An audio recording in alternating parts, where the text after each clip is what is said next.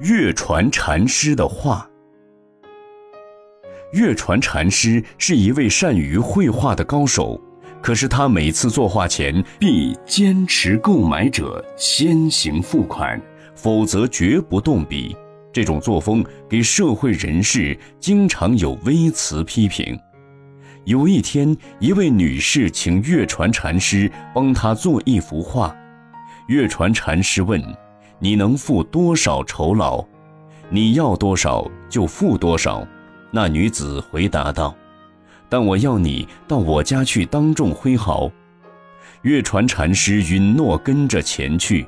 原来那女子家中。正在宴客，月传禅师以上好的毛笔为他作画，画成之后拿了酬劳，正想离开，那女士就对宴桌上的客人说道：“这位画家只知要钱，他的画虽画得很好，但心地肮脏，金钱污染了他的善美。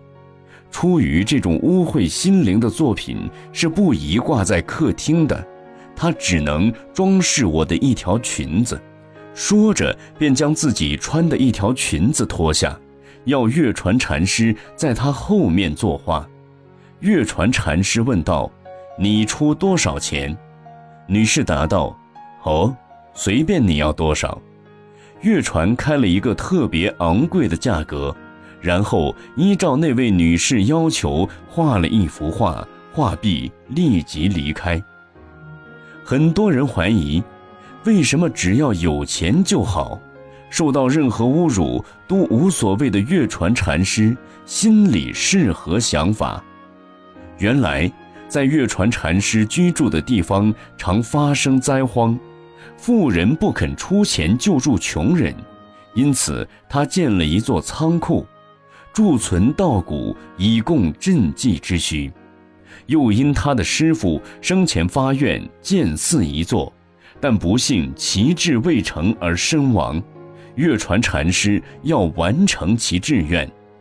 当月传禅师完成其愿望后，立即抛弃画笔，退隐山林，从此不复再画。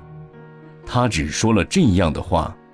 画虎画皮难画骨，画人画面难画心。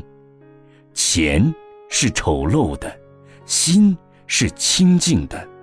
有禅心的人不计人间毁誉，向月传禅师以自己的艺术素养求取净财救人救世。他的画不能以一般画来论，应该称为禅画了。因为他不是贪财，他是舍财。可是世间人，有多少人能懂得这种禅心呢？